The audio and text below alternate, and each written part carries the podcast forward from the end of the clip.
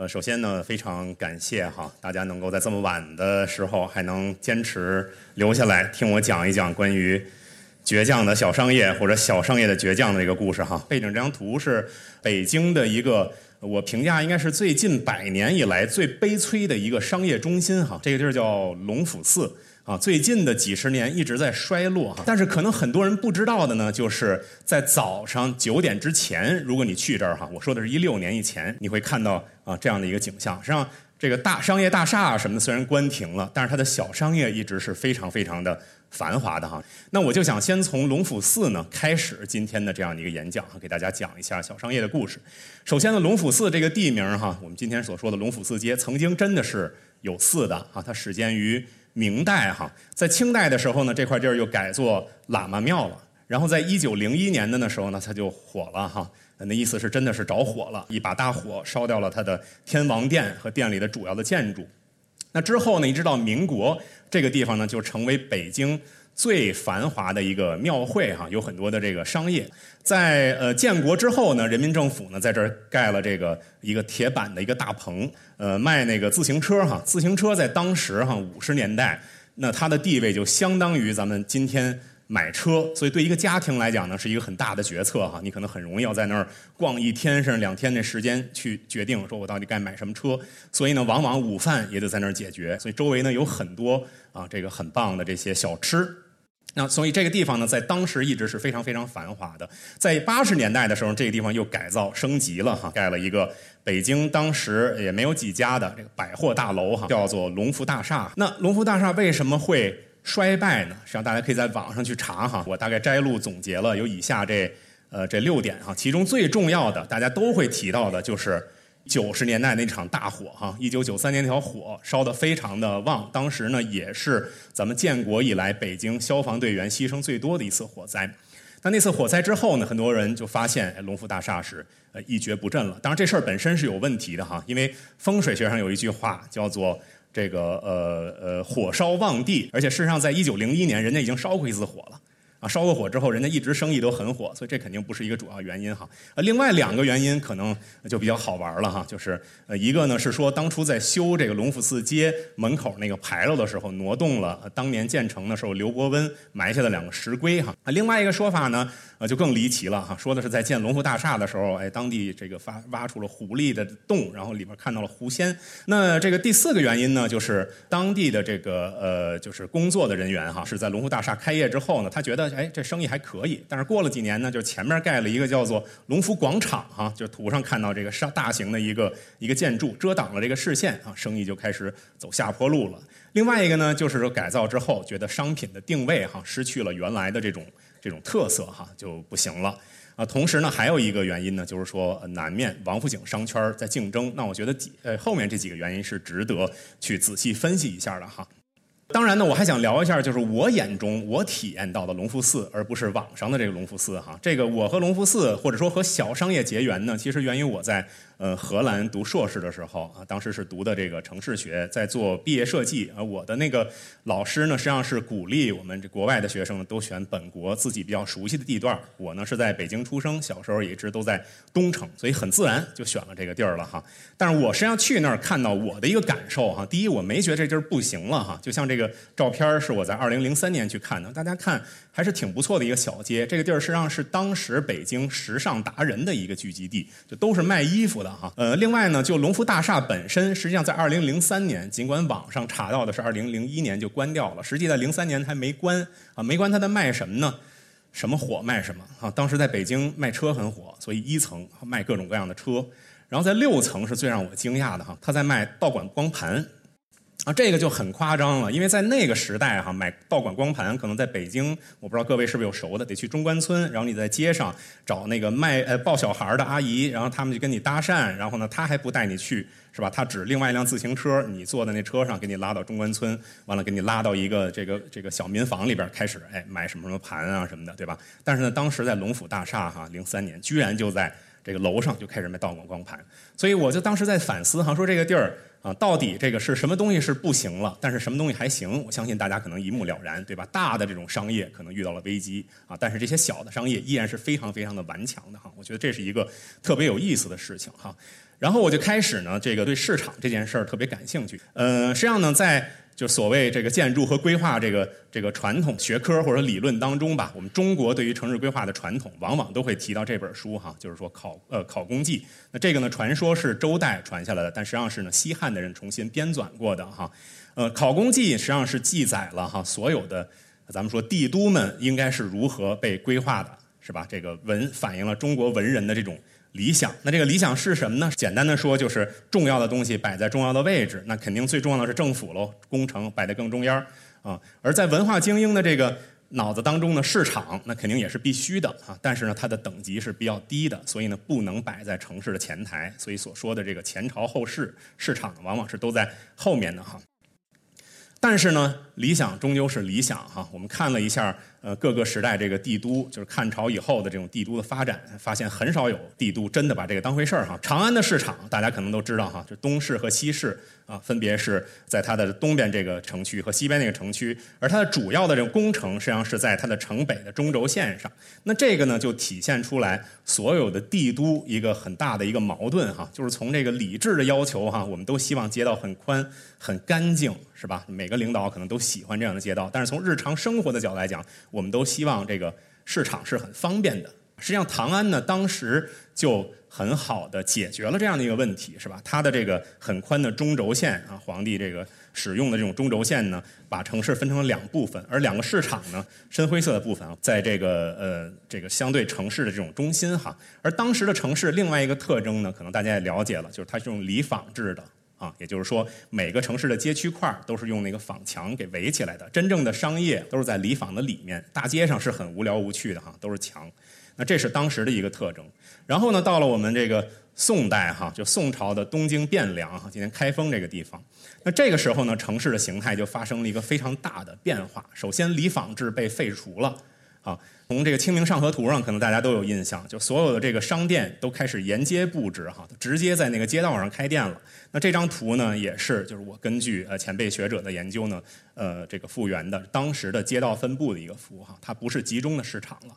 相对的，它的收税的方式也变了，哈，就是呃，不是这种集中管制，哈，即把这个小商贩都集中在一个地方开始去管理你，而是说对每家店收费。也这个也是因为这个变化。造成了北宋的城市经济呢是非常非常的发达哈，甚至这个日本的学者都说这是中世纪的一个城市革命。但是呢，也有文献记载，在当时哈也有一些令呃咱们政府不太爽的地方哈，就开始他们也开始亲街占道，也开始有一些清理和治理这样的一个工作。那到了元朝呢，这时候我们发现有一个变化，大家开始真的把考功绩当回事儿了。那这是什么原因啊？主要因为是。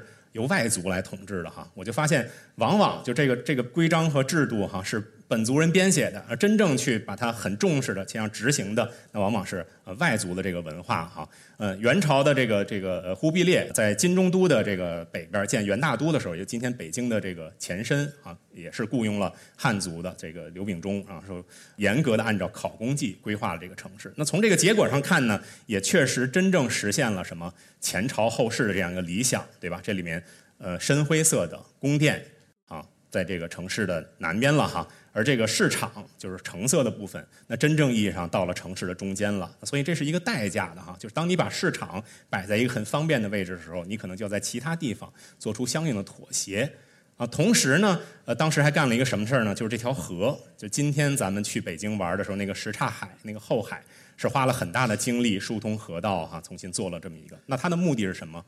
支撑市场的这种交通的可达性，因为当时主要是用水路去运输这些这些物资的哈，而且同时呢，在元朝呢，才在一定程度上，呃，协调了这种空间上的管理。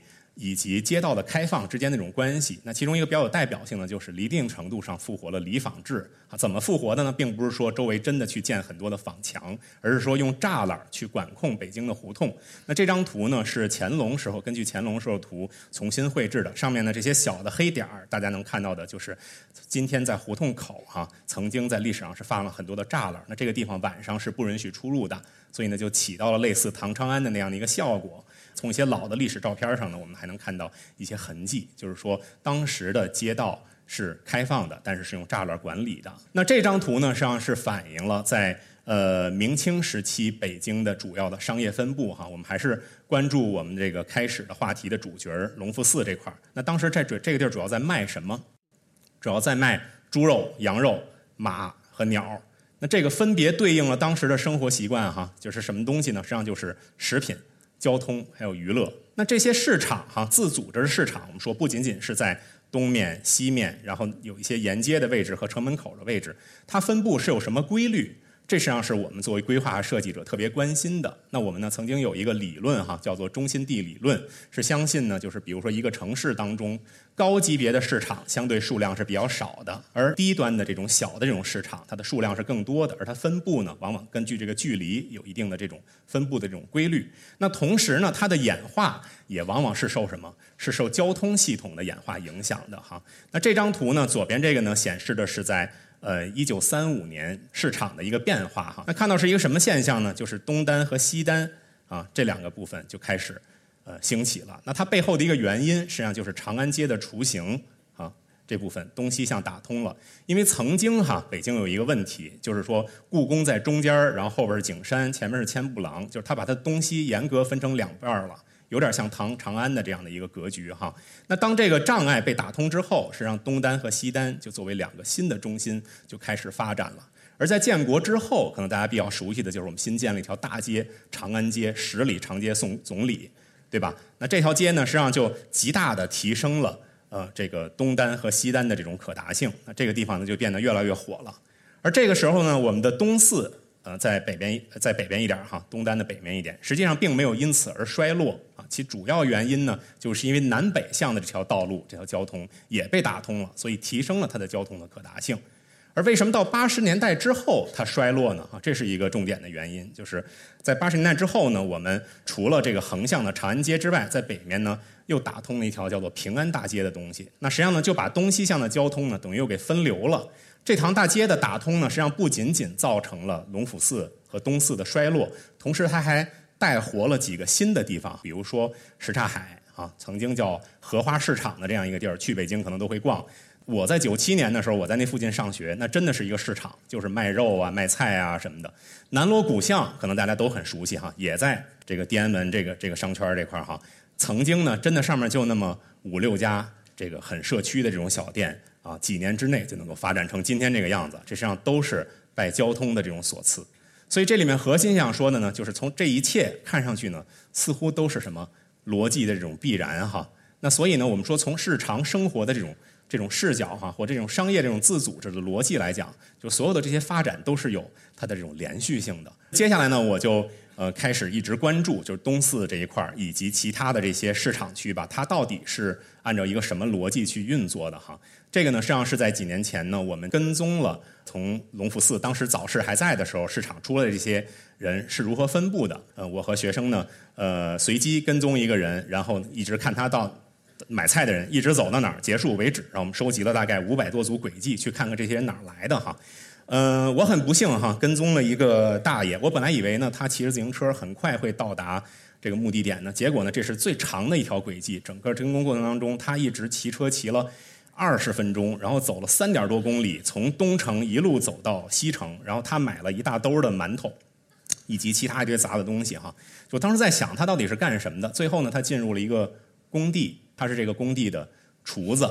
啊，然后呢，他在跟我聊的过程当中呢，说这个呢，实际上他原来是在北边那个润德利市场买这些东西的。他呢，呃，这个在一五年的时候，润德利市场呢拆除了，所以呢，他就不得不多走多骑一公里去这个隆福寺市场买东西。那实际上沿途呢有很多很大的这种菜市场，包括一百个摊位以上的、两百个摊位以上的都有哈。但实际上呢，他其实在意的就是那。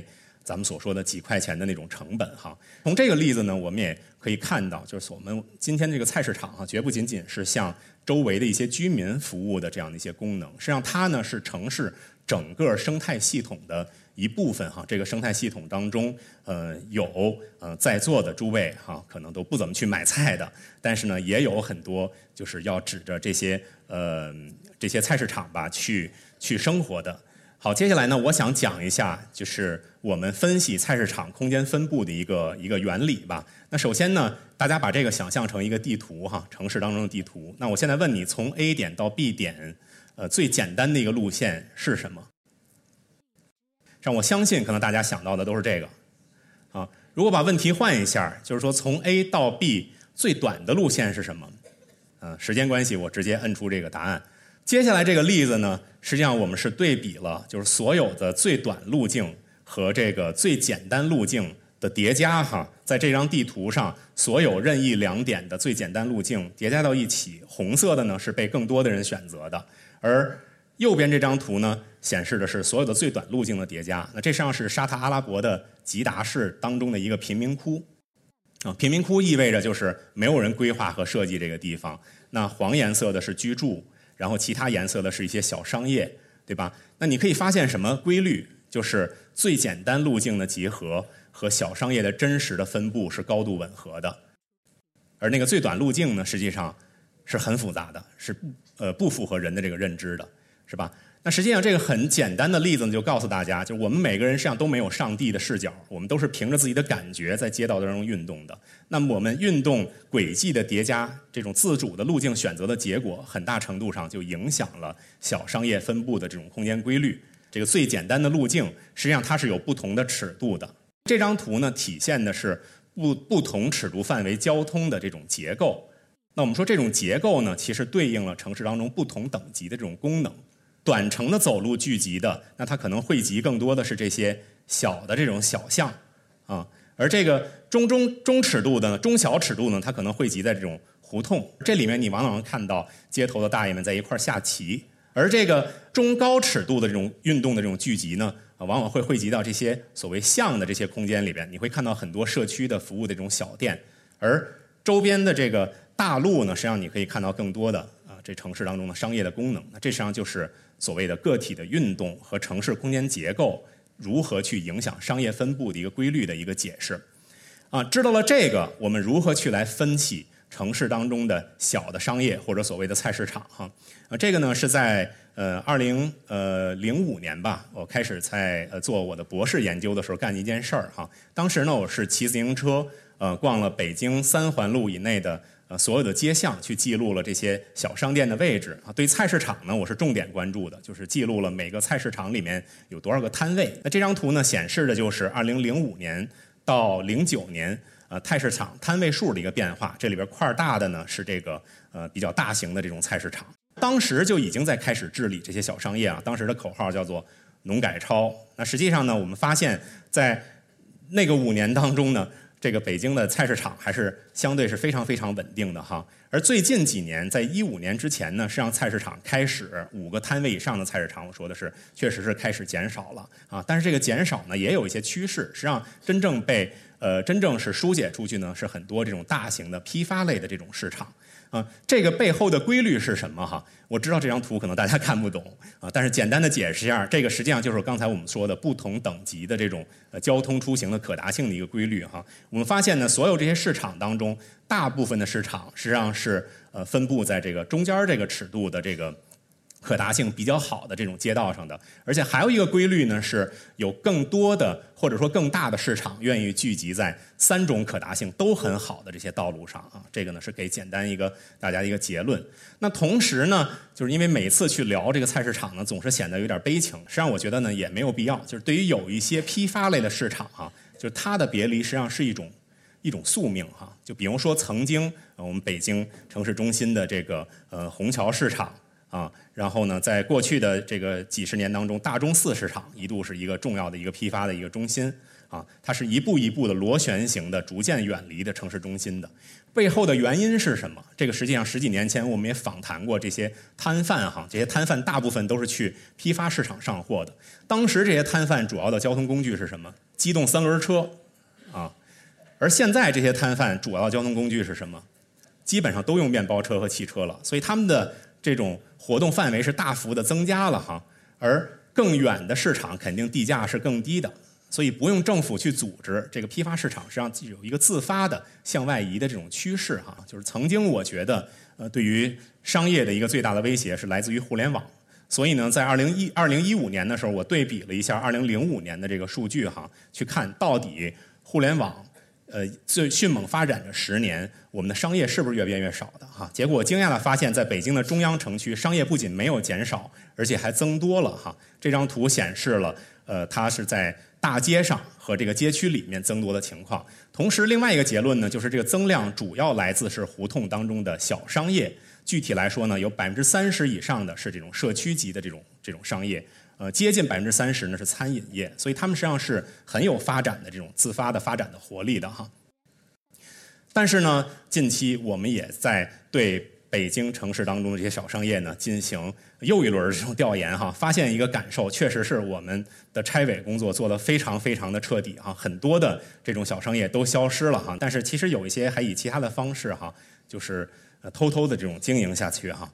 呃，包括这样的例子，这个是在呃雍和宫大街上，就是礼佛的这些用品的这种商店啊，整理之后呢，变成了这个样子。但是呢，你进到这个店铺里面，你会发现啊，密度变得超高，是吧？它不仅仅是一个卖佛具的一个场所哈，同时还整合了早餐点儿，同时还是超市，是一个很多元化的一个一个存在哈。当然呢，还有很多的小商贩开始和政府呢打起了游击哈。所以呢，简单想总结一下呢，就是说，服务于城市的日常生活的这种小商业是自组织产生的。而他们的这种自组织的分布是有着这种空间规律的哈，而研究这种规律呢，对我们专业人士是非常有用和非常有帮助的哈。所以呢，在这个背景之下呢，上我们是想最近展开那个工作，是逐步的对一个一个的小商业进行一个解码的工作，就像一个生物学上解码它的 DNA 一样，去看看它为什么在这产生。那我第一个想到的呢，可能就是修车的大爷们。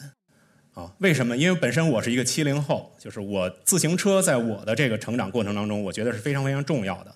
同时呢，一六年哈，北京和上海又开始普及共享单车，所以我们觉得我们记忆当中的修车大爷们，他们是非常的堪忧的，是吧？所以呢，我们过去的一年开始对修车的大爷们展开了很多的访谈和研究哈。这张图呢，汇总了一些在街头上访谈。当然，我们发现呢，大部分还都是挺乐观的哈。首先呢，可能比较有代表性的就是说，呃，他的这种比较佛系的这种性格哈，就有一些大爷们，他本身呢就在小区底下，他呢也居没有什么居住的这种这种成本哈，就是每月记着几呃挣个几百块钱呢，问题也不大。那当然呢，对于更大多数的这种大爷们，他他毕竟是一个生计，是吧？所以呢，就是呃，他们还要除了修车之外呢，呃，还是要学会很多其他的技能，比如说修家电啊，比如说修鞋啊，比如说给这个电动车充电啊。当你的技能越多的时候，你的收入甚至是可以是过万的哈。嗯，还有一些呢，像这个岁数比较大的七十多岁的这个大爷们，实际上他就是说，哎，邻里之间互相帮忙，他也知道。这是呃政府要治理这个小商业了，所以他总是每次访谈上都说：“哎，我下个月就不干了，下个月就不干了。”哈，当然这是去年说的话。这个上个上周去，我看他还在，身体也很硬朗。当然，我们的研究呢，除了这个实际的调研哈，还有一部分呢是这个呃应用百度街景的时光机哈。我觉得街景时光机是个特别好玩的东西。啊，虽然不是这专业的，我建议大家呢也都可以去看看。就你可以看到，不只是这条街的现在，你可以去翻页的方式去看。呃，一三年它什么样，一五年什么样，一六年什么样。我们呢实际上就是在东城区呢，用这种看时光机的方式呢，就找到了七十八个修车的这些点儿哈，大部分都是这种呃零散式的哈，就是类似像这种。从街景的这种图片上，我们也可以发现哈，就这些大爷们本来应该会有一个大幅的一个缩减，发现大部分还都在。那其中一个重要的原因哈，就是他们的这种多功能性啊，就是说除了修自行车，很多还都贴出标签来说也可以修电动车啊，有些呢是可以这个修鞋修锁。同时呢，我们还非常关注的就是他们到底运行的怎么样啊？这个呢是在一八年的时候呢，我们实际去看了一天当中五个不同的时间点，到底是不是真的有人在那儿。修车，那这个呢？我们发现，呃，这个一七年曾经的那个呃七十八个修车点呢，一下少了很多。那这个主要是由于最近政府的这种呃对于这些小商业的一个整治造成的哈。那其中有两个比较集中的地方，一个是在南锣鼓巷这块儿，那这块儿呢实际上是呃形成了一个这个封闭的旅游区，是吧？所以呢把他们清走了。另外一个呢就是咱们这个城管呃他这办公室所在的地方，周围是这个消除最多的。呃，但是呢实际上呢我们说。也不用太担心那些消车的消失那些大爷们哈，我就问了周围的人，他说实际上他们在送快递哈，而且呢好多也是留了一个电话号码，就你要修车的话可以给他打电话，他暂时转行去送快递了啊，所以这些小商业们确实是有着很强的这样的一种啊，一种求生的这种这种这种意识的哈。做这些事儿有什么用哈？首先，我们毕竟回到我们的本行哈，我们是这个搞呃建筑和城市设计的。那我们这行业其实是一个挺有意思的行业。这个时代对我们这行业也是有些新的这种要求啊。这个要求呢，我们总结出来就是这几句话哈：画得好图，玩得懂数据，下得去社区。所以我们的这个研究生的团队们实际上都在努力成为这样的人哈。那另外一个呢，我觉得呃是。就是这个如何成为一名成功的修车的大叔哈？因为对于这个行业的要求呢，实际上我觉得也比较明确。我们实际调研的平均年龄是五十多岁啊，我已经四十多了，所以呢，呃，也具具备了一个准入的标准哈。因为大部分访谈，你说他们干这行多少年了，都是有十几年甚至三十几年的从业的经验哈。所以年龄四十加准入的一个标准啊，基本全都是男性啊，然后有机械维修的那种基础。啊，我不知道在座有没有七零后哈？我们那会儿中学上课有一门课叫做劳动技术课，基本男生选的都是自行车维修。我最就骄傲的就是学了那门课，我的节课我能够自己补自行车胎了哈！我至今这个印象非常深啊，还我帮我妈补了那个车带哈。当然后来没告诉她，其实那带是我扎的。嗯，动手能力哈，我自己动手能力超强，觉得这是我最适合的一个职业。所以接下来怎么办呢？就是因为我有数据空间分析的能力，对吧？所以我们的用东四周边所有地区人的居住的密度去除以现在我们已知的还剩下那五十多位修车大爷们吧。那这张图上黑色的部分就说明这个地儿是有机会的。右边这张图哈是更重要的啊，它叫做盈利性的需求。那这张图呢显示的用两种颜色显示的是机动车。和非机动车以及人的这种可达性哈，那把这两张图叠加到一起呢，我就发现啊，在这四个片区当中有这么多这个点，那机会最好的点我标注为一，机会最差的呢，这个标注为二三四，这样以此类推下去。那选点的秘籍是什么？跟大家简单分享一下哈，我也不怕暴露我的秘密。首先是优先选择选区内两类流量可达性都比较高的这个点，第二个呢，就是一定要和。大街保持若即若离的距离，因为你不知道它什么时候要有一个重新整治的计划，是吧？所以规避风险是非常重要的。第三呢，就是除了修车，一定要有别的技能，是吧？电动车是必须的，你要开锁，你要修鞋，你还要学会清洗修油烟机，所以是一个很综合、复合性的这样的职业哈。那我同时呢，还有一个就是要尽可能的临近。菜市场为什么？菜市场是一个日常生活的重要的节点，是吧？很多的功能，大家在逛菜市场的时候，顺便都一站式的解决了。那这张图呢，也体现了一九年经过多轮清洗之后，北京的菜市场的空洞区。那是让我们发现，这样一个长方形板砖一样的区域当中是没有菜市场的。那未来很有可能在这个地儿会出现新的菜市场，所以我认为这个区域是非常非常重要的哈，非常非常有机会的。所以不论未来怎么样哈。我先占个坑哈，我始终认为这个有数据空间分析支撑的支撑的人生啊，才是一个非常踏实的人称啊。我是对我的这种绝不油腻，但是可能会沾满油泥的这样的一个中年做出的一个理想。谢谢大家。